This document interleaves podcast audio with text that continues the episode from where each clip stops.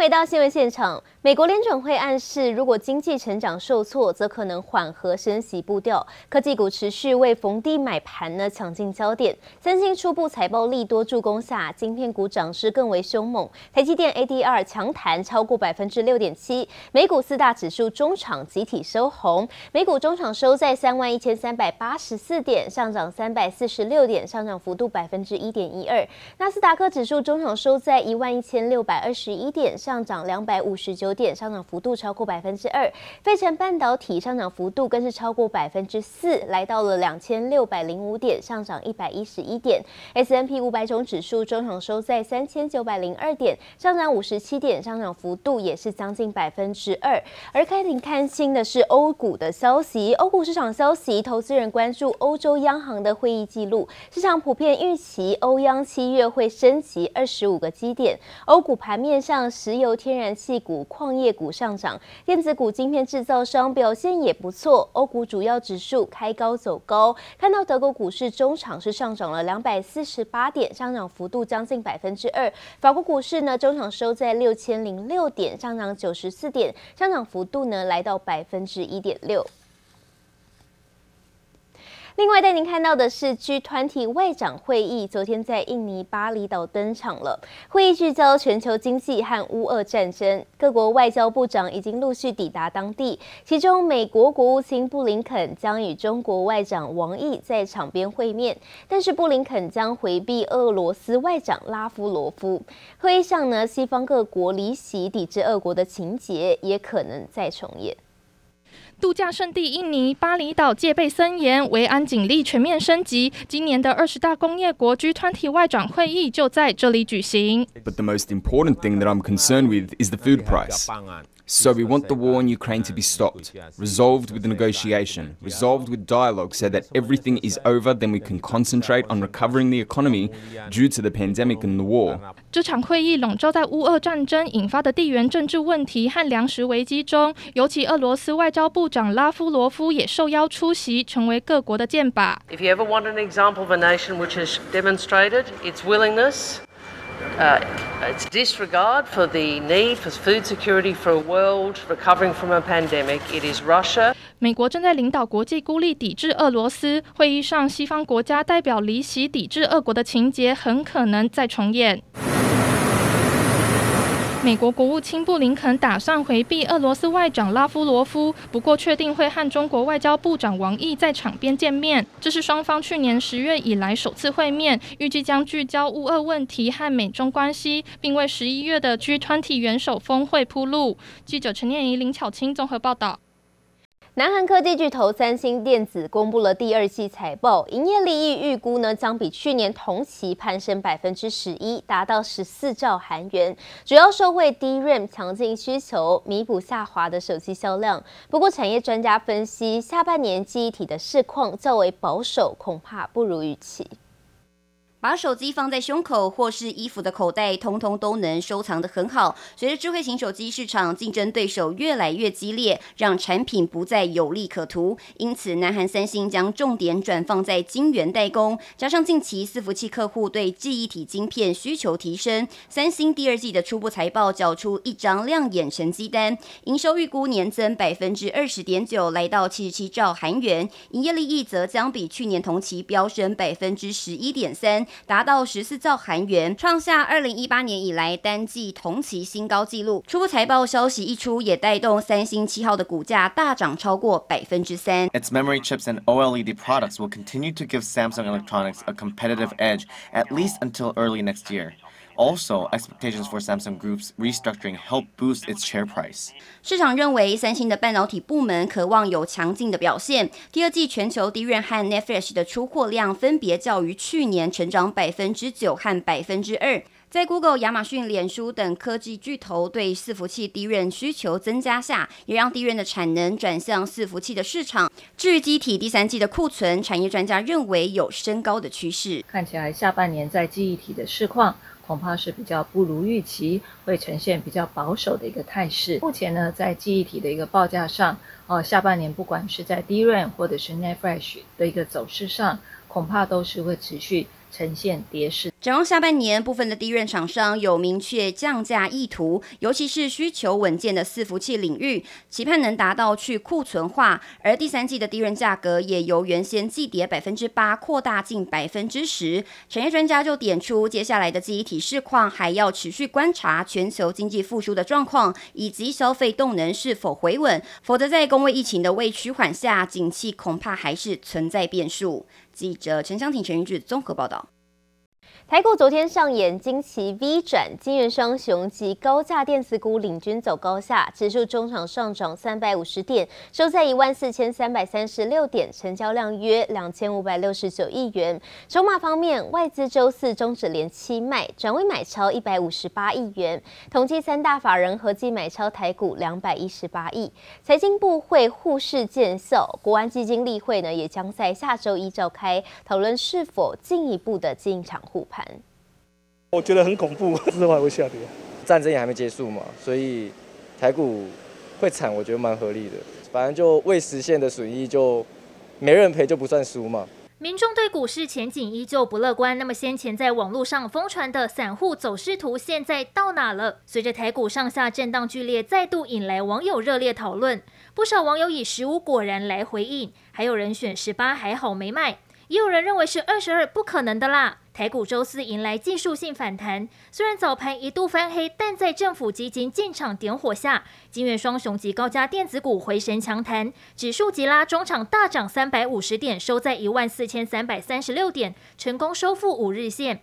但就怕只是一日行情，下周一即将召开的国安基金例会是否进场护盘也备受关注。如果有异常的特别状况的话，我们有机制来应应。那国安基金国基金对近期的股市的一些变化都非常密切的在注意哦，那么如果有必要哦，他们会随时召开临时会来处理。金管会解释，台湾以电子业为主，这波受半导体库存修正引发的下跌，台股跌幅难免较大。为了稳定股市，金管会救市十八招也悄悄启动。除了祭出提振信心的做多措施，更不排除限制空方。从筹码面来看，七号三大法人难得同站买方，合计买超台股两百一十八点八六亿元，其中光是外资就回补一百五十八点八八亿。金圆双雄联电、台积电分别为买超前两名，台积电更是连三个交易日买超，卖超第一名则是前一日已卖六千多张的台湾五十反一，七号外资再卖十一点六万张。观察过去的一些政府利多措施，大多都是只有短期的一个效果。国际盘这边哦一个不稳下挫，其实台股都还是非常容易受到拖累下下跌的。这一次的一个公布讯息，能不能够让通膨下滑？我想这会还是比较影响长期的一个因素关键。投资人对经济衰退疑虑未解，加上美国相关通膨数据也还没出炉，分析师建议可以先保留现金水位，静待落底后再进场。记者黄洪金峰台北采访报道。昨天终于见到了台股翻红，暴富反弹超过三百六十点，同时刚好遇上了六月营收与上半年成绩出炉的时间点。其中，细晶圆龙头厂环球晶以及太阳能厂中美晶也双双收来营收创新高的好消息，同时也为近期跌跌不休的股价打了一剂强心针。环球晶也指出，上个月的主要动能来自十二寸细晶圆的强劲需求，另外在电价高涨的同时，太阳能绿色能源订单需求也十分稳定。七月火辣辣的艳阳照在太阳能发电模组上，这样的绿色能源在电价高涨的同时显得特别珍贵。那中美建的太阳能就全数都是卖给环球晶，因为环球用太多电，所以它本来就需要。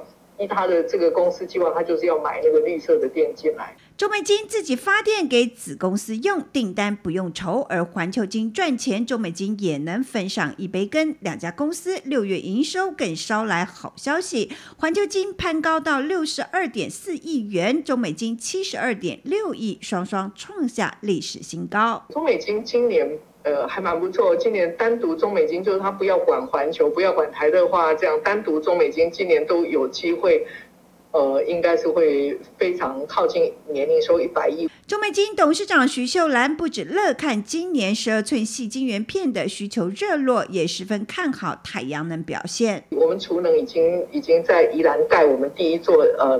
第一座一枚的储能哈，那还会再增加。我们现在积极在增加储能，太阳能 cell 有扩产，然后呃第四季就会出来了。从太阳能电池片做到模组系统，中美晶产业链十分完整，同时还拥有环球晶这个小金鸡。下半年矽晶圆需求不弱，而眼前日元美元的汇率趋势也是利多于弊。因为我们有五个厂在日本，啊，这五个厂还在扩充当中，所以这五个厂就等于我们用日本用日元发生的成本。高于用日本用日元接进来的订单，但值得关注的是，亮眼的营收获利成绩单与大老板们释出的风向球对照，近期喋喋不休的半导体族群股价，还是令投资人感到十分忧心。记者朱月英、姚允哲新竹采访报道。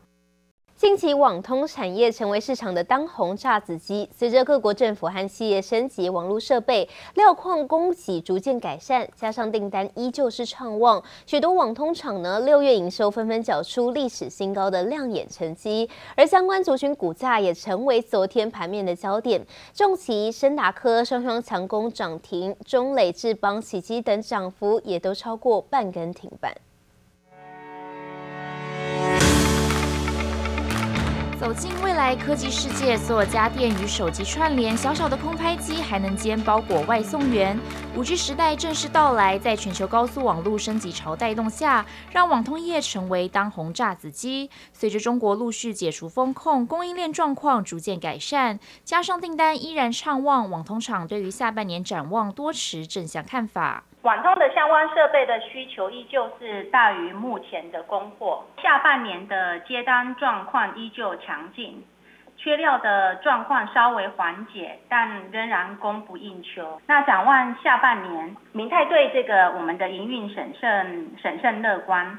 那力拼维持成长力道。网通厂出货大爆发，六月营收跟着表现亮眼。智邦营收金额来到六十九亿元，年增幅度超过五成。中磊六月营收五十七亿元，年成长同样超过五成。明泰营收金额三十八亿元，较去年同期大增逾百分之四十。三家同步攻顶，创下历史新高。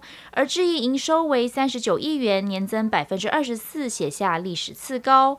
网通族群七号股价也成为盘面焦点，重旗、升达科双双亮灯涨停，中磊、智邦、启碁涨幅都超过半根停板，明泰涨逾百分之四，也在盘上表现。我们认为下半年各行各业的资本支出会因为随着疫情逐渐常态化而增加，比方说今年起无论消费端或是企业端在云端应用上的依赖会带来刚性需求是很显著的。那伴随着下半年呃料矿的舒缓会。